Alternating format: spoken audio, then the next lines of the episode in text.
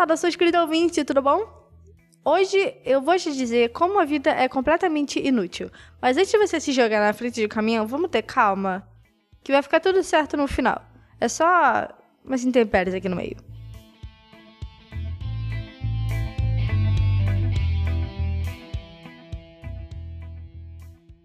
Eu gosto muito do livro de Eclesiastes, porque ele é muito realista.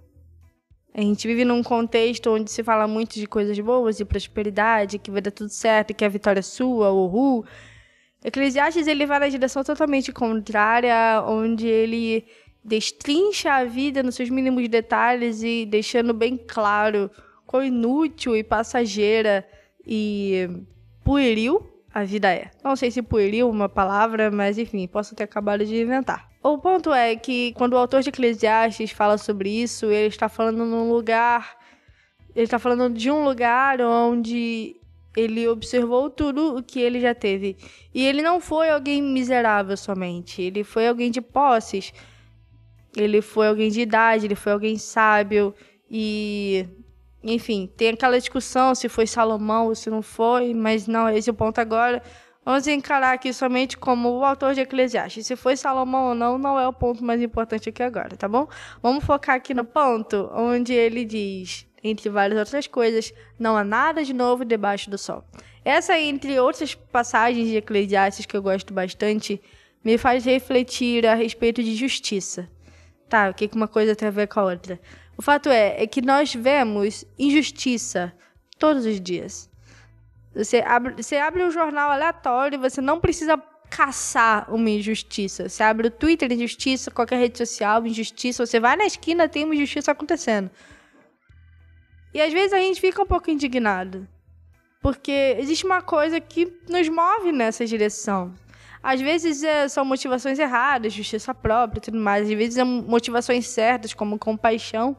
Porém, Eclesiastes fala não há nada de novo debaixo do sol. E uma outra passagem que ele diz: os justos e os injustos serão esquecidos depois de muito tempo. Isso é interessante a respeito do valor histórico do, do que a gente está passando nesse momento. A militância anda cavando muitas personalidades antigas, como bandeiras e revolução e tudo mais.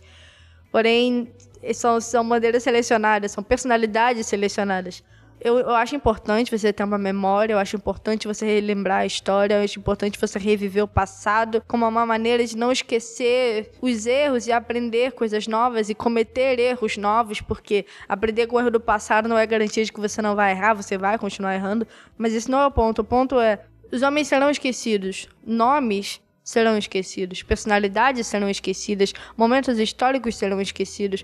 Por mais que hoje seja muito fácil a gente ter acesso a tantas informações, existe muita gente que já passou por esse planeta, fez fatos notáveis, mas não foram registrados.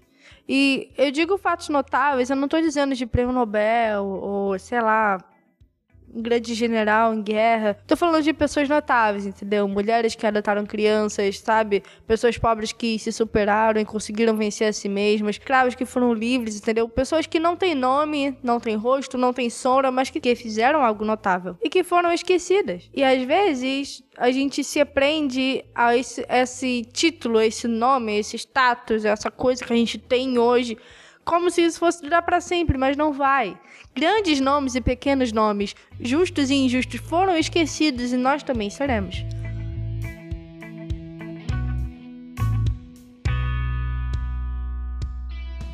Um outro trecho de Eclesiastes diz: O que as suas mãos tiverem que fazer, que o façam com toda a sua força, pois na sepultura, para onde você vai, não há atividade nem planejamento, não há conhecimento nem sabedoria.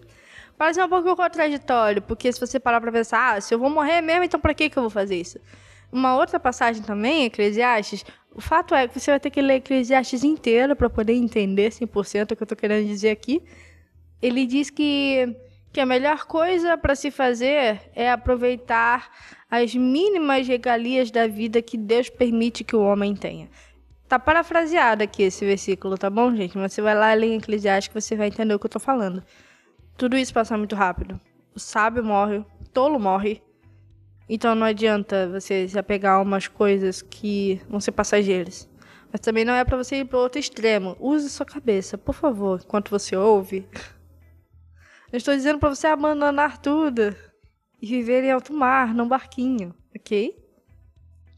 Lembre-se que a vida te dá. Deus permite que você tenha na sua vida pequenos prazeres. Tem que lembrar também que a gente colhe aquilo que a gente faz e aquilo que a gente não faz também. Então, sim, a vida vai passar muito rápido. Sim, é tudo eternamente inútil. Sim, a gente vai virar pó no fim das contas, mas ainda estamos aqui. E porque estamos aqui, eu quero entregar o segundo bloco desse episódio, dá pra dizer assim. Recentemente eu fui num evento que pessoalmente não, nunca foi um evento que me encheu os olhos de ir, era um evento muito conhecido, mas enfim, eu sou uma pessoa de uma certa idade, tá ok? Então, quando você chega numa certa idade, você simplesmente perde a vontade de fazer certas coisas. Não por experiências positivas ou negativas, é você que, sabe, nada de novo debaixo do sol. Já fui a muita conferência. Já fui a muito evento, já fui a muita vigília, eu já fui muito tudo. Por entender essa inutilidade que há nas coisas, já, já não fico, ah meu Deus, que incrível, não sei o que, pá. Eu já não consigo ter esse hype. O que, mas o ponto é que não é a conferência o, o, o depois da conferência. Porque uma coisa que me falaram há muito tempo atrás é que a vida cristã ela não começa no domingo. Ela começa na segunda-feira de manhã. E é uma coisa que muita gente erra, viver o cristianismo de fim de semana, sabe? E porque a gente não entende o porquê a gente vai na igreja no domingo, que a gente não consegue colocar aquilo que a gente aprendeu lá em prática na segunda-feira. Você vai, você aprende, você canta, você faz as suas coisas. Aí na segunda-feira parece que nada mudou. Uma coisinha ou outra, sabe? Talvez uma mudança muito singela ali, sabe? Alguma medida drástica cá. Mas uma mudança, mudança efetiva, não há de ser muito aparente. E, de novo, sem extremos, pessoas. Sem extremos, ok? Não é pra você meter o louco, tá? a gente tá aqui para desenvolver, sabe? É o que a gente aprende quando a gente é criança. A gente nasce, cresce, reproduz e morre. Ok? A gente tá aqui para amadurecer. Não existe um status onde você pode se normalizar. Ah, beleza, eu tô pronto, agora só falta morrer. Não. A gente sempre tá aprendendo alguma coisa, a gente sempre tá desenvolvendo alguma coisa, a gente sempre tá evoluindo em alguma coisa. A maturidade espiritual, ela não é igual série série escolar, no caso, que você vai para quinta, sexta, sétima série, não. Um amadurecimento espiritual é uma continuidade que vai continuar acontecendo até pela eternidade, porque ele já é eterno e nós vamos entrar no meio desse rolê. Então a gente vai demorar muito tempo para conhecer Jesus. Então quando você canta, eu quero conhecer Jesus, entenda que não é uma coisa só da canção, não é uma coisa só da oração matinal, não é uma coisa simples, é uma coisa que você vai desenvolver na eternidade. Na eternidade e em eternidade, ele é adorado, ele é exaltado. De eternidade em eternidade, nós dedicaremos as nossas vidas para exaltar a ele. Por isso que quando a gente chega no domingo, aprende aquele monte de coisa, daí a gente chora, daí a gente canta e pá, e na segunda-feira não tem sabe? Parece que muita coisa não mudou. Porque a gente não entendeu que o, que o domingo não é sobre a gente. E a segunda-feira também não. A vida não é sobre mim. A vida não é sobre você. Sua vida não é sobre você. Ele, ele existe desde a eternidade. Desde a eternidade já é uma expressão errada, porque se é uma eternidade, não, não existe desde. Entendeu? Ele existe. Ponto. Ele é eterno. Outro ponto.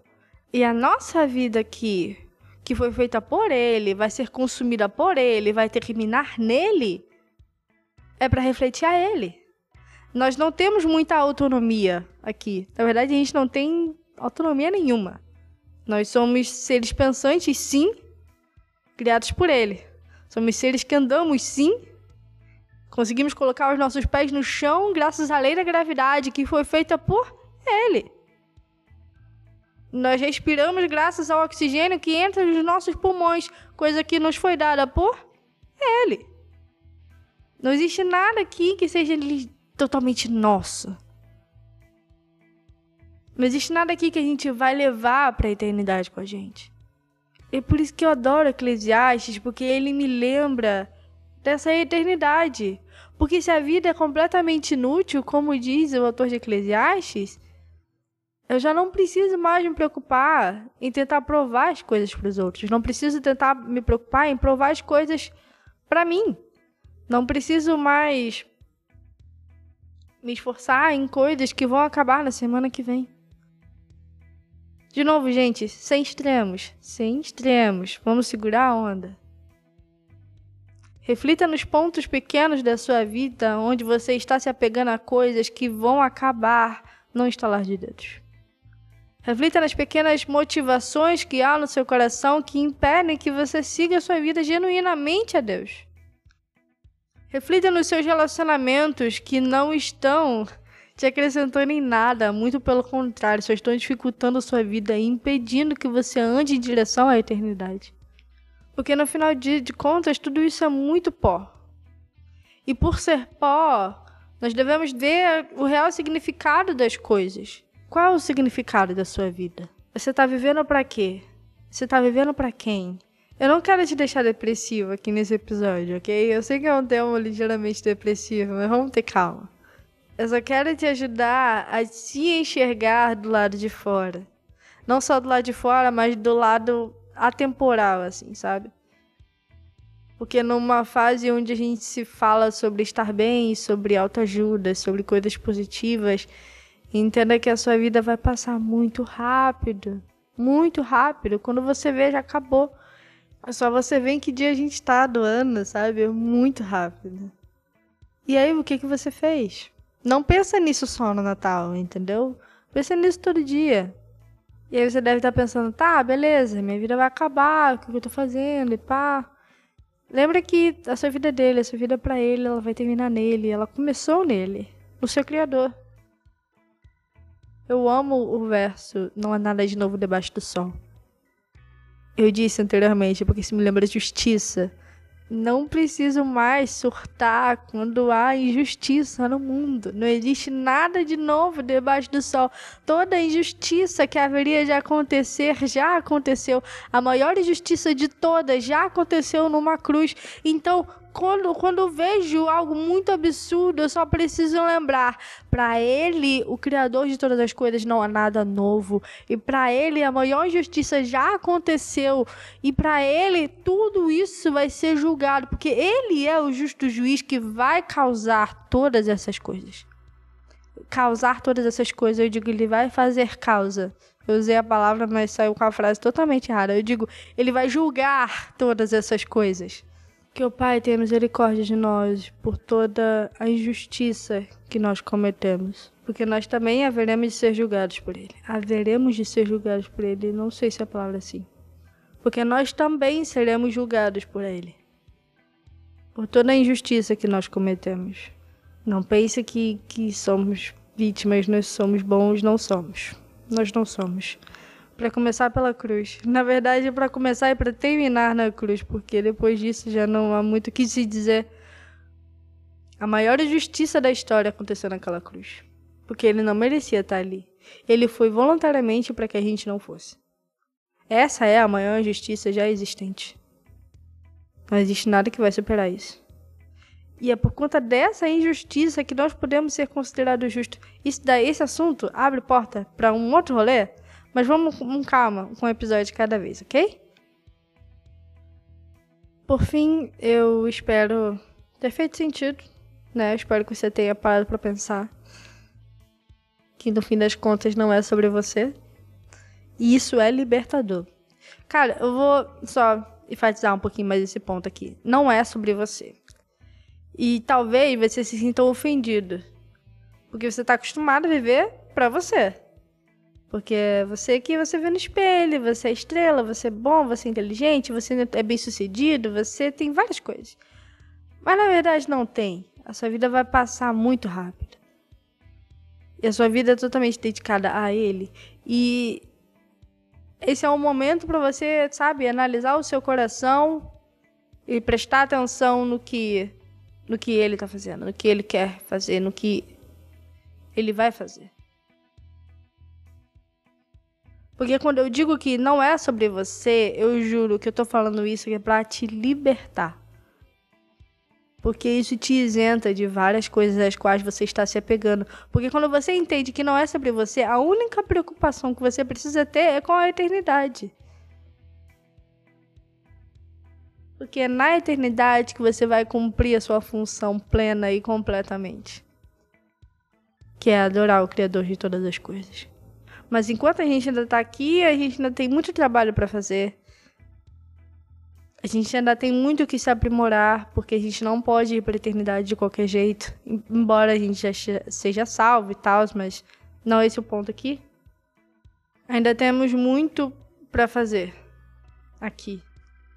Vai virar pó? Vai virar pó. Mas é tudo uma história que foi escrita por ele, sabe? E nós fomos chamados para participar dessa história, nós fomos chamados para participar desse evento, nós fomos chamados para participar das bodas do Cordeiro.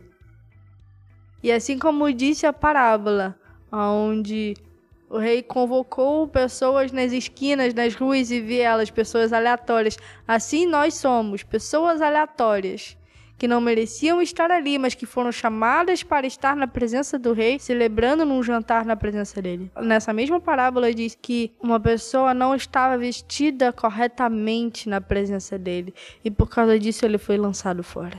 É, é isso, é, esse, é, esse é o cerne que nós devemos nos preocupar. Em estar na presença dele, com as roupas certas, e porque nós estamos na presença dele, não precisamos de mais nada. Não é sobre você. Ele é o dono da festa. Não é sobre você. Ele está fornecendo o jantar. Não é sobre você. Ele que irá celebrar o grande dia. No final das contas, o último dia da sua vida não haverá festa alguma. Mas ele não tem o último dia da vida dele. Ele nos convida para participar da maior festa de todos os tempos, que é a boda do Cordeiro. Não é sobre você. Então, todas essas preocupações diárias que minam a sua mente diariamente podem se desfazer à medida que você lembra e repete para si mesmo: não é sobre mim, não é sobre mim, não é sobre mim, não é sobre mim. E no resumo, era, era só isso que eu queria dizer nesse episódio. Não é sobre você. E eu tô aqui partindo do ponto de que você é cristão enquanto ouve tudo isso, né? Porque se você não é cristão e tá ouvindo tudo isso, provavelmente você não entendeu nada. Mas te convido a ser crente e parar de viver uma vida é, egoísta que não vai te levar para nada e que vai acabar no pó igual a de todo mundo. Eu vou ler aqui o último pedacinho de Eclesiastes para poder finalizar. De verdade, vou finalizar de verdade dessa vez, tá bom? Agora que já se ouviu tudo, aqui está a conclusão. Tema a Deus e guarde os seus mandamentos, pois isso é essencial para o homem. Pois Deus trará a julgamento tudo o que foi feito, inclusive tudo o que está escondido, seja bom, seja mal. Ele trará a julgamento. Seja bom, seja mal. E é isso. Senhoras e senhores, eu não tenho mais nada para dizer. Eu espero ter me feito entender. Sei que esse episódio foi um tantinho depressivo, mas vai ficar tudo bem no final, tá bom? Fica tranquilo. Beijo, até a próxima e, e lembre-se que não é sobre você. Tchau, tchau.